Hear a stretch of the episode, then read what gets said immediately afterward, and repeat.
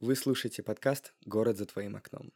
Здесь мы вдохновляемся городами, проектами, которые улучшают жизнь людей, и самими людьми, живущими в городах.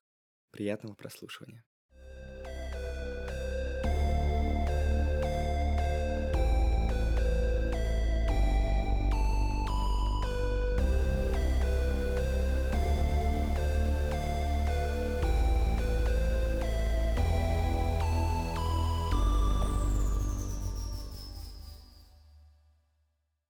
Всем привет, меня зовут Тая. Сегодня у нас в гостях Ирина Красноперова, а, куратор по внедрению дизайн-кода арктических поселений Тикси и Мончегорска и автор подкаста «Арктические вайбы». Сегодня мы будем больше общаться про арктические города, потому что у меня был уже подкаст про города и климаты, и мне интересно было разобраться вот именно с северными городами, поскольку в них жизнь очень сильно зависит от климата, от сурового климата. И вот сегодня как раз-таки Ирина нам поподробнее расскажет об этих городах. Привет, Тая. Привет. Всем здравствуйте. Для начала мне бы хотелось узнать подробнее, как ты вообще заинтересовалась этими городами, что вот был таким поворотным ключом. Тема арктических городов, да? Мгм. Ну, у меня на самом деле путь такой несколько странный. По образованию я эконом-географ, училась на географическом факультете МГУ, и на самом деле всю историю своего обучения я занималась Германией, и вообще у меня была зарубежная кафедра, и, соответственно, социально-экономическая география зарубежных стран, и я была такой германист, можно сказать, с немецким языком, и, в общем-то, изучала похожие процессы, что сейчас я э, исследую, связанные там с сжатием, с структурными кризисами в экономике, но все это было на примере Германии. И после того, как я окончила университет, я некоторое время, несколько лет работала в структурах, связанных с развитием Москвы, с разными темами по городскому развитию, по городскому здоровью, по благоустройству в разных совершенно аспектах. Работала я в аналитическом центре Московского урбанистического форума, и мы занимались разными исследованиями в области развития городов и территорий. Параллельно еще у нас там наша команда занималась не только Москвой, а еще и территориями в в России. Так что я, в общем-то, в городах всю свою, скажем так, недолгую профессиональную жизнь. И города, территории, регионы, да, то, но я не урбанист. То есть я сразу э, оговариваю. И на самом деле для меня это даже с некоторой стороны даже плюс, потому что урбанисты, а, мне кажется, урбанистическое образование, вот в области именно урбанистики, когда вы идете, получаете именно в сфере урбанистики, то у вас определенная оптика. Это как э, если вы архитектор, вы имеете определенную оптику. Если вы экономист, у вас тоже она своеобразная. Вот. И мне э, гораздо ближе оптика географа и человека, который исследует и взаимодействует с пространством. И для меня самое ну, такая главная ячейка — это как раз вот пространство вообще все. То есть я не очень хотела бы заниматься там маленькими кварталами или изучать какие-то не знаю, улицы, ну, а это как бы ключевой масштаб урбаниста, то есть он прежде всего работает с какими-то внутригородскими территориями. Вот, мне больше интересно большие макрорегионы, так, ну, ну, как раз вот Арктика один из таких примеров. В Арктику я попала года, наверное, три с половиной четыре назад, да, где-то года три-три с половиной назад, я начала работать в подведомственной структуре Минвосток развития России и занималась, э, меня пригласили заниматься вопросами, связанными с благоустройством и стройкой в Арктике. Не строить и благоустраивать, а, соответственно, на уровне государственного управления. Тогда появилась инициатива по созданию так называемого арктического стандарта, стандарта благоустройства и развития городской среды для арктических поселений. И меня как раз пригласили этим заниматься, его разрабатывать. И так э, я попала в Арктику и до сих пор в ней занимаюсь, продолжаю и в этой теме, и в целом на уровне какого-то более комплексного развития, да, не связанного с благоустройством. И считаю, что это то, где я должна была оказаться. То есть это прям моя тема и очень меня увлекает. И, соответственно, я проработала в той структуре, занималась стандартом, создала как раз вместе с нашей командой дизайн-код арктических поселений. Тогда же примерно в это время появился подкаст «Арктические вайбы», не связанный с работой, но для меня это был такой большой интерес заниматься Арктикой и вообще Севером, и я при этом не видела каких-то ресурсов, которые бы меня увлекали потому что если вот вы будете изучать какие-то источники в сфере, там, ну, по Арктике, по северу, вы увидите, что они есть либо только в районе, ну, вот в сфере СМИ, разные там новости, сюжеты про там Севморпуть и прочее, либо они есть очень узко тематические и очень сложно написанные. Ну, то есть, условно, у вас геоморфологи будут заниматься геоморфологией, рассказывать про какие-то отдельные там темы, которые очень сложные. А так, чтобы можно было и про народы поговорить, и про многолетнюю мерзлоту, и про климат, и про там немцев, например. Такого не было, и мне очень хотелось создать такую историю. Мне кажется, во многом она получилась, и сейчас подкаст существует, продолжается, вот, поэтому у меня вот такой путь. Очень интересный путь. У тебя там, помню, еще в телеграм-канале был пост про то, как ты решил продолжить. Там было граффити «Любовь — это север». Да, да, это вообще... На самом деле я такой человек, несмотря на такое фундаментальное образование, я очень верю в знаки. Не знаю, может быть, это связано там с тем, что я девушка, может быть, просто я такой человек, но я часто задаю какие-то вопросы Вселенную и э, надеюсь, что мне подскажет. Но мне кажется, у любого человека есть такие моменты, когда, ну, я не могу сказать, что это кризис, но сложный момент. Уходила с прошлой работы тяжело, не по своей, скажем так, инициативе мне пришлось с темой арктических городов и благоустройства на тот момент расстаться, и я тогда, ну, находилась в некотором кризисе определенном, потому что у меня работы-то было много, но мне хотелось все таки в Арктику и в север, то есть это были другие территории, но не было чего-то арктического. И потом вот как раз э, меня пригласили там условно на собеседование в ту организацию, где я сейчас также работаю, это представительство правительства Мурманской области, и как раз я тогда вышла из собеседования, была там зима, холод, вот это все, это здание находится на Большой Никитской. И э, вышла в раздумьях, потому что, ну, надо ли, то, что все таки с госсферой, с такой, с министерской темой мне не очень хотелось быть связанной снова, потому что, ну, были свои проволочки с этим всем. И я выхожу, и мне первое, что попадается на глаза, вот просто это буквально на том же углу находится, вот это вот надпись. Сейчас она уже закрашена, но я поняла, что, видимо, это знак, и чему очень рада. То есть, действительно, я вышла на ту работу, вот на ту, на ту работу, чем я сейчас занимаюсь, частично тоже, и очень рада тому, что так жизнь сложилась. Угу. Очень интересно. И особенно с этим знаком. Я тоже такой человек, я понимаю. Вот это последние два проекта, у тебя, я так поняла, два проекта были про Тикси и Мончегорск, да? Ну, они у меня, скажем так, параллельная история. Я такой человек очень увлекающийся. Я человек, который набирает много работ и много чем занят. И Тикси Мончегорск у нас были еще с момента, как мы разработали дизайн-код арктических поселений. Это был а, январь 22 года мы выпустили, тогда я еще работала как раз в подведе министерства, и с нашей э, командой, это две девушки прекрасные из Курской области, архитекторы по образованию, Ксения Деева, Анастасия Конарева. Сейчас э, они представляют бюро Код, которое, соответственно, создали сами.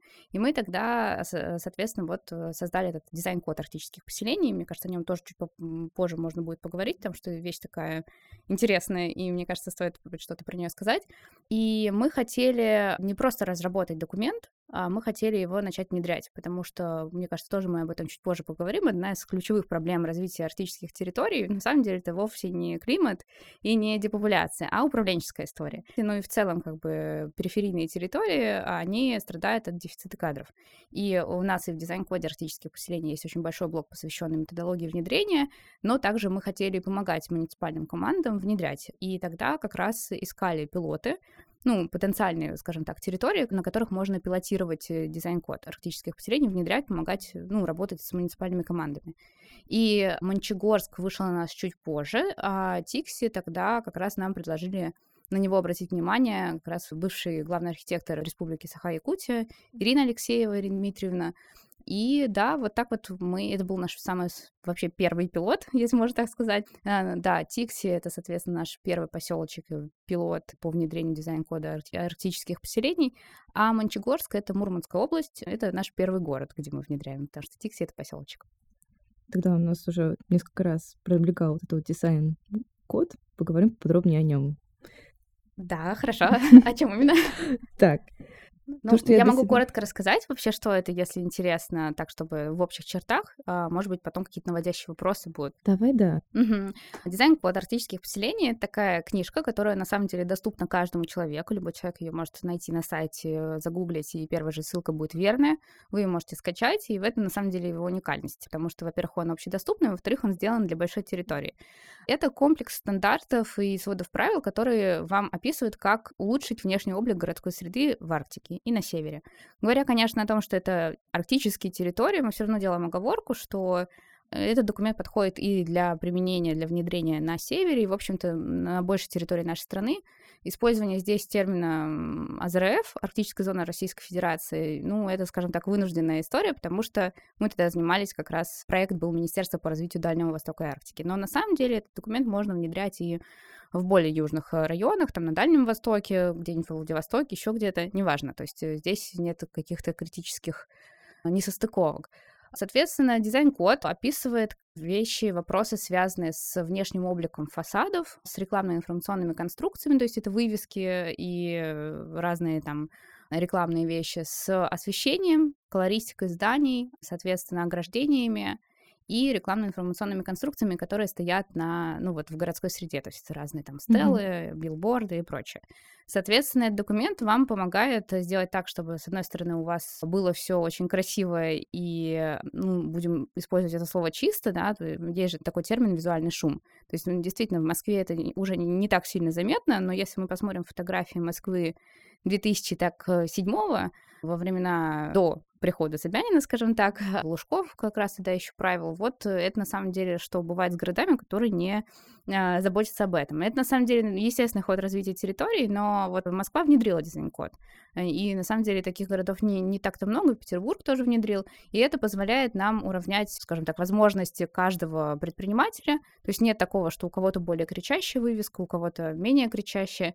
И при этом, конечно же, мы говорим о том, что здесь э, вопрос не только в вывесках, но еще и в разного рода сферах, там как раз освещение, ограждение, колористика, разные элементы фасадов зданий, начиная там с крыши, заканчивая цоколем. Здесь вот такой комплекс стандартов, который позволяет вам уже сейчас начать работу. Но самое интересное в этом документе, мы ну, я не могу сказать, что прям совсем первопроходцы, потому что как раз мои коллеги Анастасия Конрева, Ксюша Деева они, соответственно, занимались методологией уже у себя в Курской области, но для такой большой территории мы действительно первопроходцы, потому что дизайн-коды делаются там в основном для городов, либо для областей каких-то. И здесь у нас один отдельный большой блок в конце этого документа — это методология внедрения, которая описывает вам пошагово, как внедрять этот документ так, чтобы он не просто остался лежать в столе, что часто, ну, 90% случаев так происходит, да, с любыми стратегическими документами, а чтобы он ну, нашел какое-то воплощение в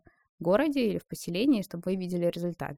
И да, так вот, соответственно, мы начали тоже помогать муниципальным командам, работаем с ними. Угу. И вот про два пилота мы уже поговорили. Хорошо, хорошо.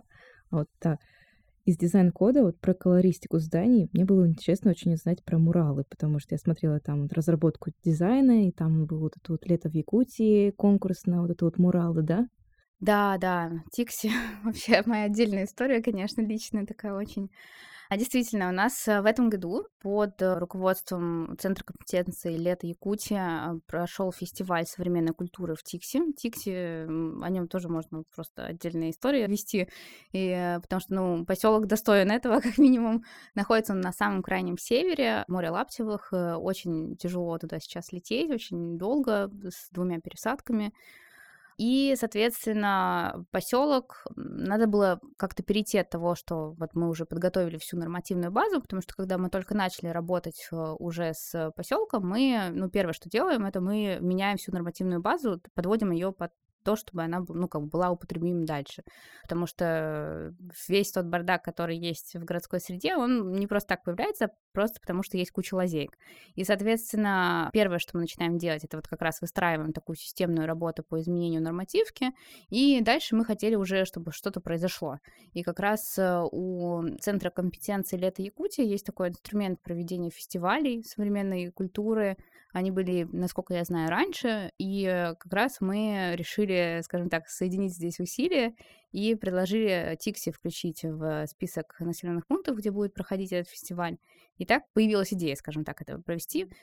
Как это все было на практике, это вообще отдельная история. А, но а, что же это за мурал? И почему в Тикси именно должны быть муралы? Тикси а, поселок, где в 70-х годах появилась огромная коллекция советских муралов, соответственно, посвященные там и разным вопросам просто освоения севера, какого-то флота, авиаторам, в общем, много всего интересного. На самом деле мы сейчас даже думаем о том, чтобы оцифровать эти дома, Э, ну, муралы, скажем так, оцифровать, чтобы хотя бы это сохранить, потому что они же, естественно, с каждым годом все хуже и хуже становятся.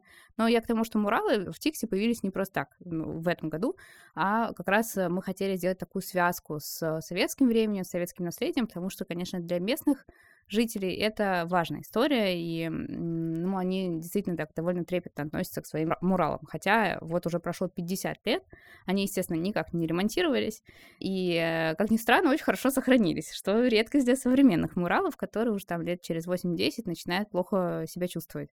Там, соответственно, большая коллекция. Часть уже, конечно же, разрушилась, часть есть. И таким образом появился в этом году мурал под названием «Место встречи». Художник Илья Федотов, э, художник из э, Нижнего Тагила. Э, была проведена целая конкурсная процедура по выбору именно этого художника. И центром компетенции рассматривались эскизы муралов. И как раз Илья предоставил именно тот рисунок, который сейчас уже осуществлен. Соответственно, и сам Мурал, и, в общем-то, название а, не случайно.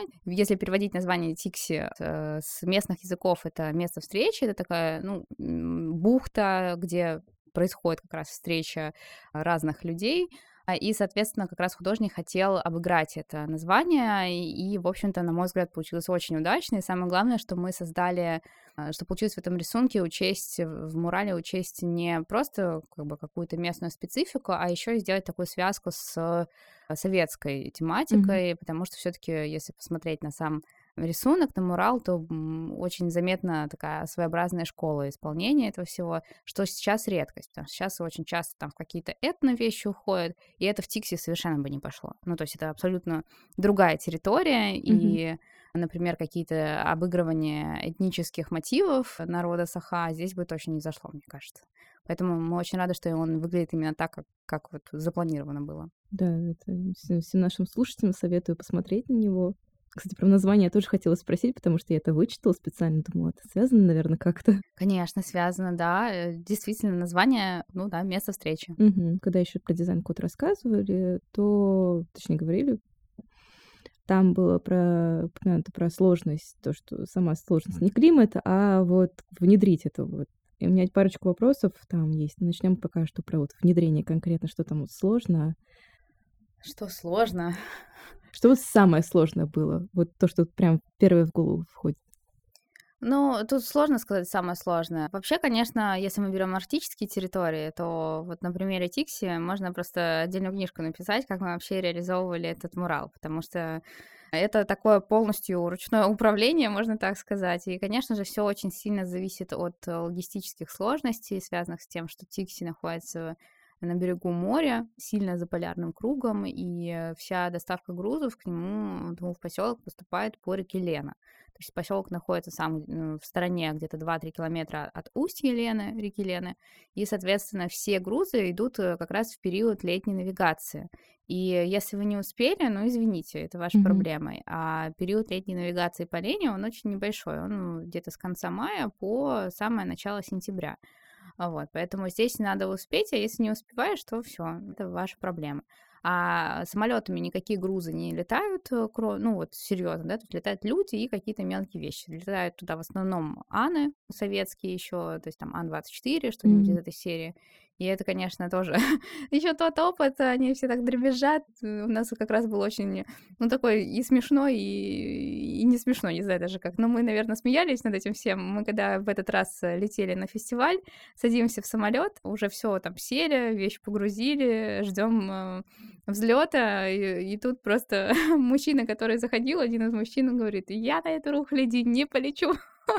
и уходит. После этого у нас, конечно, был целый цирк с тем, что, ну, это на самом деле небезопасно и с точки зрения противодействия терроризму, насколько я поняла. Если человек оставляет особенно что-то, а он оставил там, передал какую-то вещь, там такая практика тоже распространена, сейчас расскажу, может быть, о ней, если интересно. Соответственно, нас всех выгрузили и проверяли заново все там, всю ручную кладь, вот это вот все, потому что, ну, человек, если просто так хочет сойти с рейса, когда уже прошел весь контроль и уже вот заходит самолет, то это может быть связано с тем, что он может оставить какой-то, ну, какую-то бомбу или еще что-то. И как mm-hmm. раз из-за этого противодействия терроризму вот нас всех выгрузили. В общем, была отдельная история. Но мужчина так и не полетел на этой рухляде, но полетели мы. Вот, поэтому, да, э, история с логистикой очень сложная, но если мы говорим про управленческие вещи, Ой, ну, самая главная боль всех удаленных территорий это кадры. А вот, это mm-hmm. кадры, это дефицит молодежи, э, дефицит людей, которые получили хорошее образование, что уж скрывать, да, потому что, ну, получая хорошее образование, мы понимаем, что получение высшего образования это такой своеобразный трамплин, который позволяет тебе очень сильно вырасти условно в какой-то социальной лестнице, и часто его используют э, для того, чтобы ну, вы учитесь, и вы, например, какие-то новые социальные связи устанавливаете, и сразу идете потом на работу в этом там городе, да, например, вряд ли вы вернетесь в Тиксе. Ну, к сожалению, вот такие ну, такие процессы протекают. Поэтому здесь, конечно, вот опять же вернусь к Тикси, да, как такой прям утрированный пример того, как это очень сложно. В Тикси в администрации работает 4 человека. Mm-hmm. Всеми вопросами занимаются 4 человека, абсолютно все всеми, да, то есть понятное дело, что есть вопросы, которые более приоритетные, и на все вопросы просто, ну, не, не разорваться, и, естественно, когда мы говорим о том, что ну, у нас абсолютные диспропорции в там, управленческих кадрах, там смотрим на Москву, где там, не знаю, только управленцев, я не знаю, там десятки тысяч, да, в каких-то департаментах, а там четыре человека, о чем мы можем говорить. И, естественно, им очень ну, непросто бывает усвоить как-то и выстроить, самое главное, эти процессы так, чтобы они работали. И как раз, э, и опираясь на эту методологию, которая у нас дана в дизайн-коде, мы и ведем работу. То есть, прежде всего, это э, выстраиваем все нормативные подпорки, которые нам дадут возможность дальше непосредственно все это внедрять, потому что без них никуда. То есть у вас дизайн-код — это такая история, тоже своеобразная, она, не, как и мастер-план, не существует в нормативном поле. Э, и вы, чтобы это не осталось у вас э, лежать в ящичке где-нибудь, вы должны изменить всю нормативку, которая описывает как раз, как вести, заниматься благоустройством в муниципалитете, в частности, правила благоустройства. Вот, и они меняются через публичные слушания. Публичные слушания — это вообще отдельная тоже боль. Вот, но, то есть, э, на мой взгляд, из того, что я вот вижу за там, последние четыре года, это вот ключевая проблема вовсе там не, там, не климат или еще что-то, а вот именно управление, то есть во всех сферах абсолютно. Поэтому самая главная история, которая нужна всем, это создание таких документов или команд, которые, ну, то есть документов, которые включают в себя методологии внедрения, просто сам документ никому не нужен. Объясните, как с ним работать, потому что, ну, разрабатывают документы в Москве, а внедряют их потом не в Москве, и люди просто не понимают, что там написано, буквально. То есть не потому, что они там какие-то не такие, а потому что но это настолько оторвано от мира всего, что это просто забывают. И там галочку ставят, отчитываются по нацпроектам, что-нибудь такое, и все.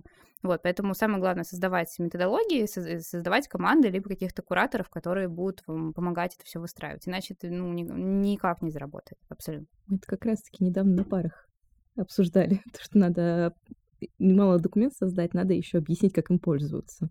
Ну и объяснить, как им пользоваться. И постоянно, э, вот у нас, например, даже в дизайн-коде, мы когда только его разработали, несмотря на то, что мы это делали при поддержке министерств двух, да, и Минвосток развития, и Минстроя, мы все равно дальше отправили это все в регионы, во все девять mm-hmm. арктических субъектов федерации, и плюс в экспертные сообщества. И все рекомендации, которые нам дали, ну, которые были по делу, да, мы их внесли. У нас вот как раз последняя версия, которая висит, это уже после внесенных рекомендаций. То есть постоянно надо обновлять документы, иначе это ну, правда, никому не нужно. То есть это такая боль, которая, про которую мало кто рассказывает, но на самом деле боль арктических территорий как раз в этом. Все остальное можно пережить.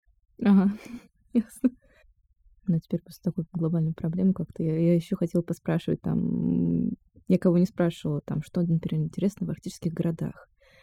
Мне говорят, вот у них там есть износ зданий, да, там же суровый климат, это как-то сказывается на вот зданиях. То же самое, то, что ты вот рассказывала для института геймплана, то, что есть дома на подпорках, и сейчас эта мерзлота тает, и дома немного падают тоже вместе с этими подпорками. Ну да, то есть если мы смотрим, какие же все таки бывают особенности городской среды в арктических городах, то их в целом можно выделить, там, не знаю, условно, четыре такие глобальные, которые есть на всей территории Арктики и Севера. На самом деле они ну, по большей части даже не связаны с какими-то там, арктическими зонами Российской Федерации и прочее, это просто, ну, как бы климатические вещи, да.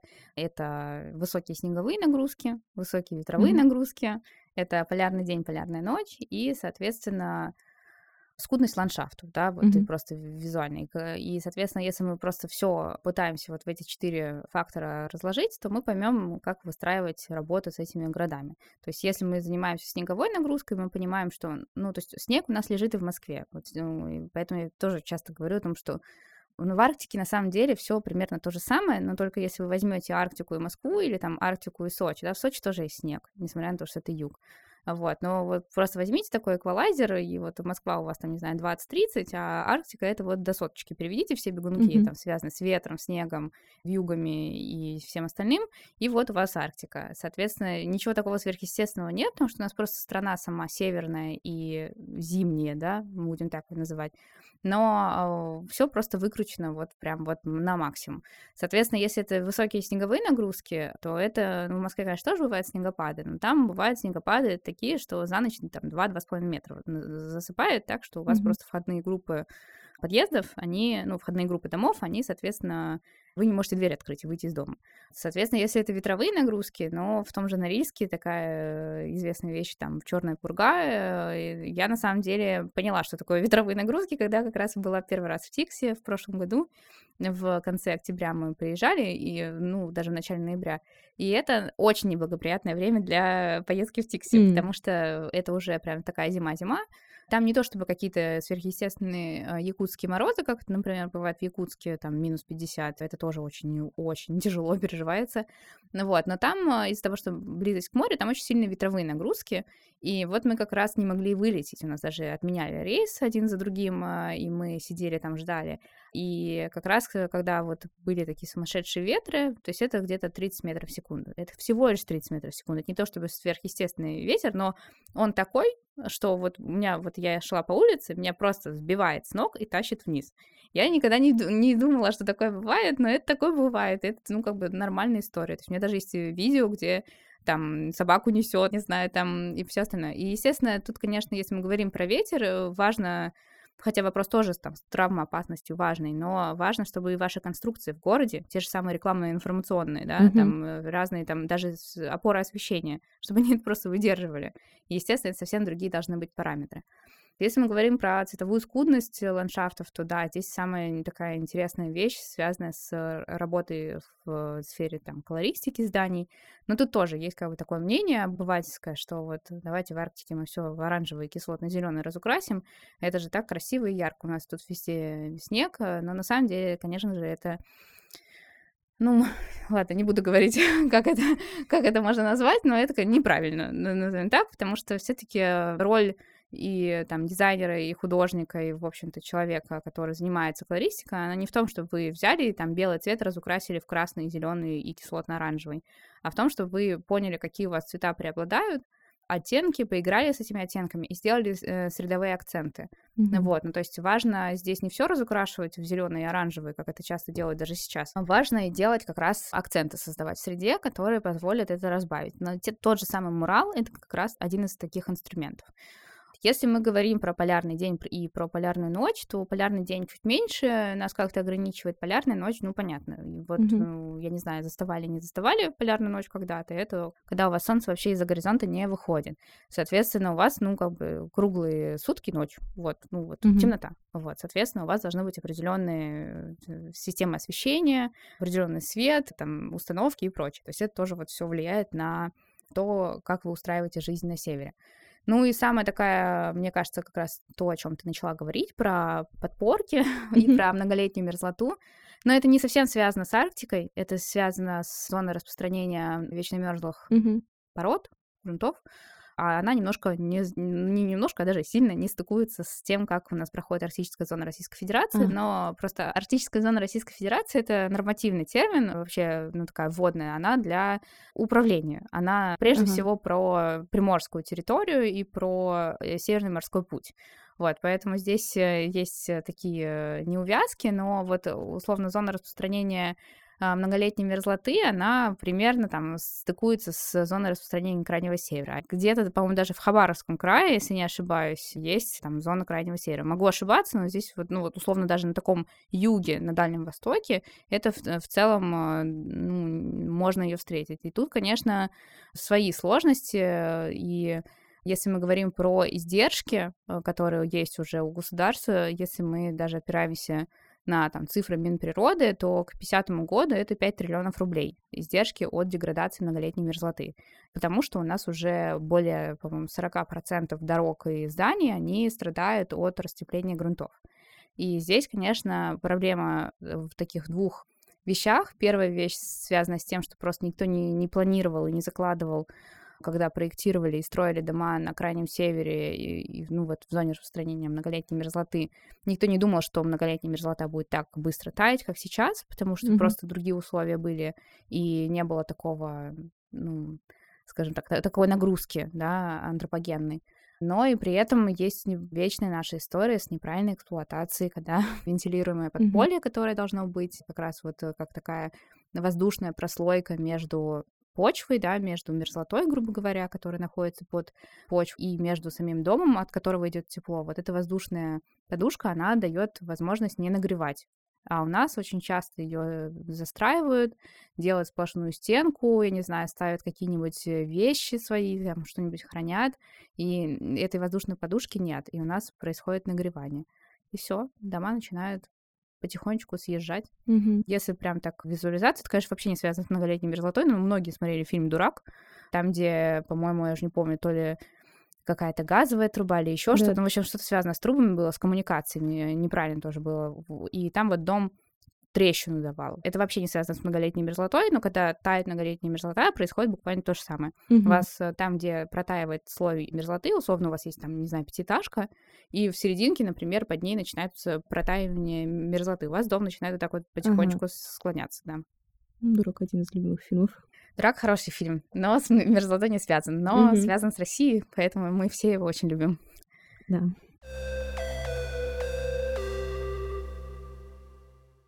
Ну и говоря об э, управленческой проблеме, конечно же, тут э, в первую очередь надо сказать про проблему сжатия, потому что но тоже как бы, климат это все очень интересно и важно, и тут действительно надо там прорабатывать разные нормы и стандарты делать, которые будут просто регламентировать. Но вот проблема сжатия — это вещь, которая, ну, такой процесс, который очень сильно затронул арктическую территорию и, в общем-то, всю нашу страну, потому что там, с, особенно в конце 80-х, начале 90-х годов началось такое прям массовое перераспределение людей, связанное там с структурным кризисом и, в общем, с распадом Советского Союза.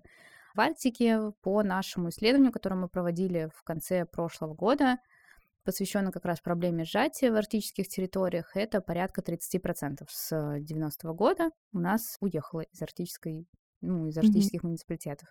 То есть это не то, чтобы как бы какая-то прям адская катастрофа, но при этом мы понимаем, что если у вас условно был город, где там, ну, для простоты проживало 100 человек, а сейчас у вас там проживает 70.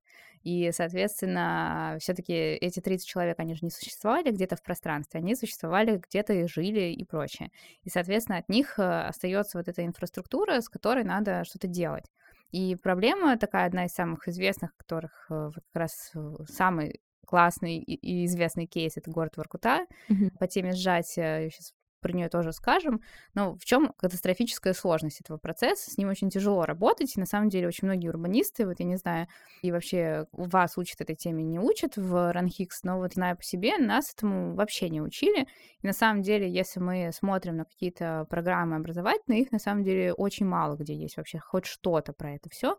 Но в любом случае, если есть, это хорошо, но вот вопрос в том, насколько учат именно управлять этим всем, потому что рассказывают, теоретизируют многие, и книг на самом деле очень много по этому всему. Как с этим быть-то? Что делать? Куда бежать? Это, опять же, вопрос управленческий, да, то есть где mm-hmm. пошаговая книжка, которая вам расскажет, что делать. И, соответственно, э, глобальная катастрофа для муниципалитета заключается в том, что вот вы мэр, да, у вас, соответственно, есть бюджетные траты, да, какие-то расходы. Соответственно, у вас есть пятиэтажка, где живет, например, я не знаю, там 200 человек. У вас уехало, там, первый год уехало 30 человек, второй год уехало, там, не знаю, 5 человек, и третий год уехало, там, не знаю, еще 15. И они все из разных квартир, из разных подъездов. Mm. И у вас проблема в том, что расселяются разные квартиры, и, а вы-то все равно это отапливаете. Вы же не можете отключить эм, одну квартиру от отопления. Такого нет. В России, даже в Москве это очень сложно. Вот. А в Арктике, где большая часть э, инфраструктуры появилась в советские годы, это, ну, таких технологий нет. И у вас получается вот как раз чрезвычайная нагрузка на бюджет муниципальный, потому что вам это все отапливать. И если это все подсчитывать, то вот мы приходим к ужасным цифрам. Как раз вот в Воркуте они и начали этим заниматься, подсчитав, что они ежегодно тратят полмиллиарда рублей на обслуживание частично заселенной инфраструктуры. То есть там люди уже не живут, этой площадью не пользуются, но на это уходит полярда. Много это или мало? Ну, наверное, много, особенно для не очень-то такой прям а, избыточный в плане бюджета Воркуты. Ну и также это для всех остальных городов такая история сложная, и она сугубо управленческая. Но вот мало кто умеет с ней работать, и чаще всего на уровне управленцев на нее закрывают глаза, делая вид, что ее не существует, потому что, ну, вот такая детская игра из прятки, условно, вы закрываете глазки, проблемы нет. Вот примерно то же самое сейчас. Но вот город Воркута такой один из немногих примеров, который э, примеров городов, которые ну, не только как бы отрицали, но и ну, скажем так, даже не только отрицали, а перестали отрицать и перешли на стадию принятия этой проблемы. Как раз один из немногих кейсов. Соответственно, город при помощи республики Коми разработал свою программу по mm-hmm. расселению разных поселков на Воркутинском кольце, и, соответственно, вот мы в прошлом году как раз с ними работали и пытались это все обсчитать, и действительно, если продолжать эту политику расселения и переселять людей из поселков на Воркутинском кольце в саму Воркуту, то действительно там через 10-15 лет уже будет значительная экономия. И мне кажется, это очень такая важная и нужная вещь с точки зрения управления арктическими территориями. Да, согласна. Я теперь буду вспоминать этот кейс, когда будем говорить про сужение территорий. А вот идя от сужений территории, про вот заброшенные дома, ты, по-моему, упоминала, когда мы созванивались, про то, что есть проблемы с заброшенными домами. Я пыталась найти у тебя на телеграм-канале вот это вот какие-нибудь статейки, но я там, по-моему, нашла только как раз-таки про Воркоту и все. А что именно с заброшенными домами? Я вот Дело в том, что я не совсем помню. Я помню то, что ты упоминала, говорил то, что можешь рассказать про это, но вот я проморгала момент, потому что я больше сосредоточилась на этом фестивале лета в Якутии. Все ясно. Ну, да, тут сложно, я даже не знаю, что, что ты имеешь в виду. сложно, сложно ответить на вопрос, который не очень конкретизирован. Но, mm-hmm. да, проблема скажем так, пустующих домов, это пустующих зданий, это действительно сложная история, если, но на самом деле она есть не только для Арктики, выезжая mm-hmm. за там границы МКАДа, вы можете точно так же это все увидеть, просто в Арктике это очень принято так особенно в СМИ подавать, как будто это просто трагедия, катастрофа. Но на самом деле в Арктике, если мы берем там условно цифру 30%, которая у нас есть в среднем по Арктике, она меньше, чем в, там, в той же Костромской области. Поэтому здесь эта проблема не сугубо арктическая, а сугубо просто территориальная, и она на самом деле и в Германии была, но только чуть раньше, там, 90-е годы, например. Как раз я, когда училась, занималась как раз темой сжатия, но на примере Германии, как я уже рассказывала, и, соответственно, заброшенный жилой фонд — это, с одной стороны, как раз... Э, ну, мы говорим о том, что заброшенный — это уже отключенное от коммуникации. Mm-hmm. То есть здесь нет нагрузки на муниципалитет, на бюджет. Но, казалось бы, да, вот, ну, стоит здание заброшенное, ну и чего нам теперь с этого? Но на самом деле есть такая проблема эффект разбитых окон, может быть, вы знаете про нее, а, и это такая, ну, условно, социальная теория, ее можно так назвать, она довольно популярная, про нее можно почитать и про эксперименты, которые ее объясняют, там, даже на Википедии той же самой. Она не то чтобы какая-то очень глубокая и очень фундаментальная, но такая одна из самых популярных, и ей очень просто объяснять. Она объясняет как раз этот процесс таким образом, что у вас разбитое окно или какой-то акт разрушения или нарушения порядка общественного является не столько индикатором, сколько фактором распространения этого процесса. То есть, условно, видя то, что какое-то окно разбили или там здание mm-hmm. заброшено, это вам говорит не столько даже о том, что какой-то муниципалитет страдает или вот в этом районе что-то плохо, сколько провоцирует общество заниматься дальше тем же самым. Примерно так можно объяснить. То есть это такой прям активный фактор, который вас вынуждает дальше разрушать вокруг. Поэтому здесь э, сложность, опять же, управленческая. У нас сегодня такой очень сложный управленческий, видимо, выпуск. Но проблема в том, что заброшенных зданий не существует в нормативном поле. Вы ничего mm-hmm. не можете с ними сделать. Их просто нет. Ну, как бы... Вы не можете никак ими управлять, потому что не существует такой просто категории заброшенные здания. И, соответственно, вы ничего с ними сделать не можете. Вот вы их сняли с баланса, грубо говоря, мэр снял с баланса, да, ЖКХ отдел, и все, вот оно у вас стоит. А что а снести здание это порядка 4 миллионов. Соответственно, здесь тоже такая вещь связана с тем, с нашими ожиданиями от глав и от вообще устройства управления в России потому что, в принципе-то, можно было бы закладывать там мероприятия по сносу зданий на будущий год в бюджет. Но если вы подадите вот такие вот категории на будущий год, то вопросы возникнут в голове. Значит, что у вас уже все настолько хорошо, что вы занимаетесь сносом, значит, вам будут просто меньше там денег выделять или что-то такое. То есть это такая очень сложная, очень комплексная проблема, непонятно, как с ней работать, но опять же, говорю, этого просто даже нет в нормативном поле. Как работать mm-hmm. с категорией, которая не существует в законе? Непонятно.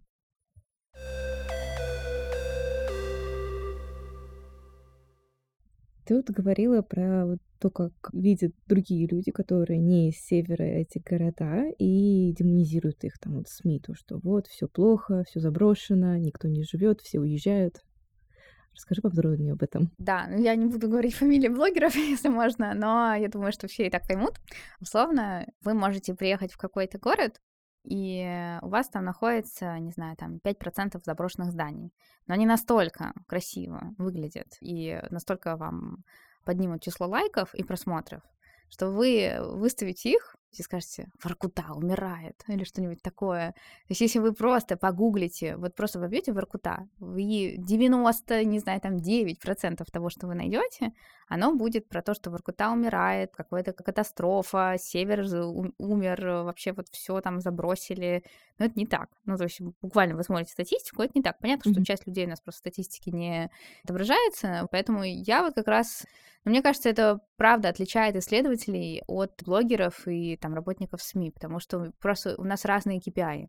И у исследователей и людей, которые занимаются там госполитикой, KPI э, совсем не такое, чтобы максимально подогреть аудиторию так, чтобы вам поставили больше лайков. Тут ну, как бы очень важно такой прям комплексный срез и очень объективный. И вы делаете все, чтобы поднять объективность исследований и, соответственно, принимаемых решений. А в СМИ совсем другие KPI, и там у блогеров тех же самых. Если вы ну, не перешли на его статью, увидя какую-то красивую фотографию в телеграм-канале или там какую-то заброшенную. Ну, то, что Воркута, это просто такой вот... Э, а, вот как раз пример бывшего главы Воркуты и, соответственно, его команды, с которой мы работали, они прям так и говорят, что ну что же это такое-то? Вот вы вот приезжайте в Иркуту, посмотрите, ну это же просто не так. Вот я очередной раз, он говорит, Ирина, вот очередной раз, я вчера читал эту статью. Приехал блогер, называть фамилию, ну, очень известный, не буду говорить. И вот снял, как вот тут все плохо. Плохая Воркута.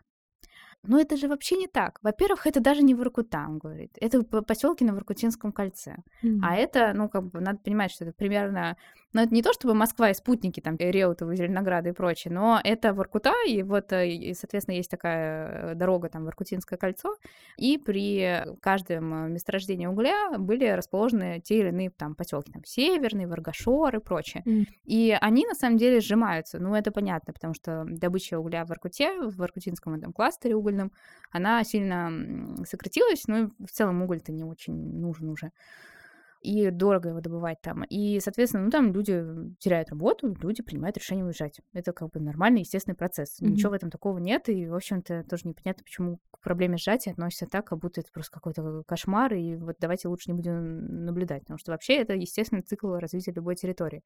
И, соответственно, возвращаясь к главе, э, там, и к его команде, я уже не помню, э, это лично он говорил или не он, говорит, ну, это просто невозможно. Ну вот опять наснимали, и ну это же не так. Он говорит, ну приезжайте, посмотрите, тут же вообще не так. Это действительно не так. Ну то есть это просто вам, ну, поднимает просмотры, и, э, и все. Мгм. Вот. А ничего общего с реальным там, положением дел нет.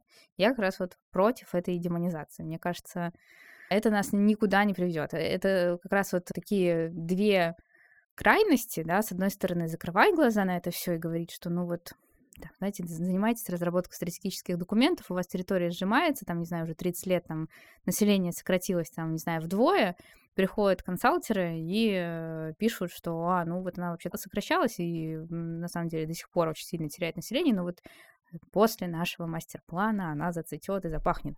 Вот, это тоже крайность. Ну, то есть это те вещи, которые ничего не имеют общего с текущей ситуацией.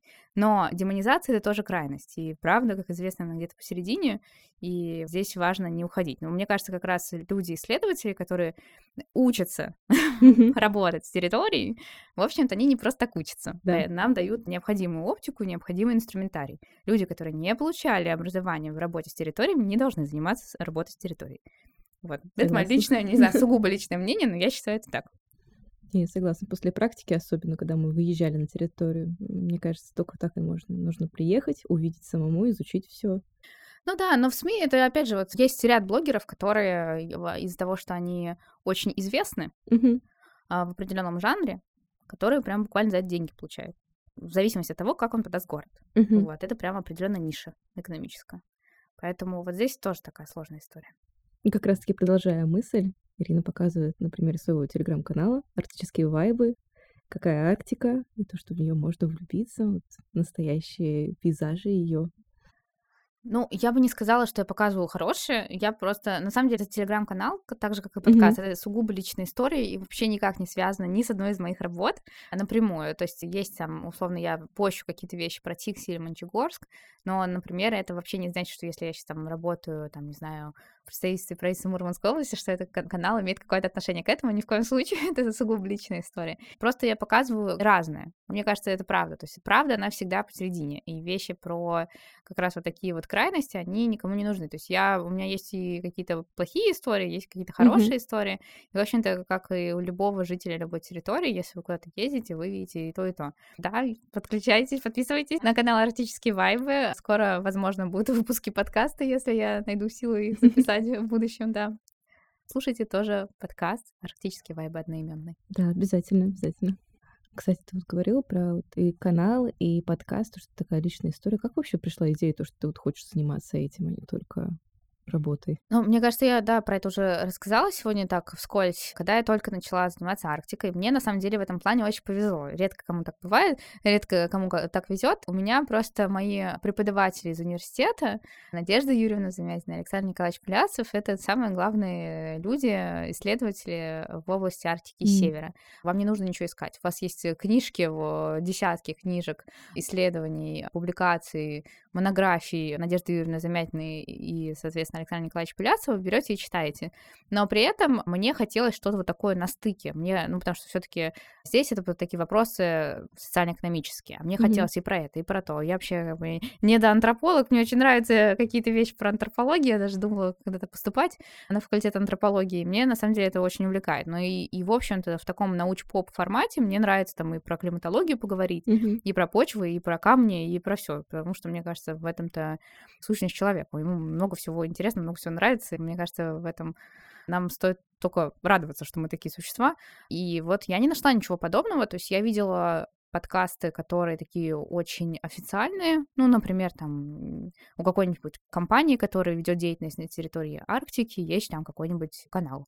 Вот. Либо я видела какие-то очень такие поверхностные истории, связанные именно со СМИ. Ну, условно, там средства массовой информации рассказывают там о новостях, которые прошли в Арктике. Но ничего такого на стыке науки и обыденности, и, и причем разной науки, то есть разных направлений, я не видела. Мне захотелось это создать, так и появился подкаст. Ну вот, такая очень, да, личная история. Мне просто самой было интересно. Вот, мне на самом деле, вообще это, да, подкаст это такая для меня история, потому что я прихожу, мне очень интересно разговаривать с исследователями, и почему бы это не записывать? Вот. Мне тоже было очень сегодня интересно с тобой. Всем спасибо, что слушали. Город за твоим окном. Ирина, тебе отдельно спасибо за все интересные истории, то, что сегодня пришла. Спасибо Мне вам. было очень интересно, да. Спасибо за приглашение. Все, всем пока.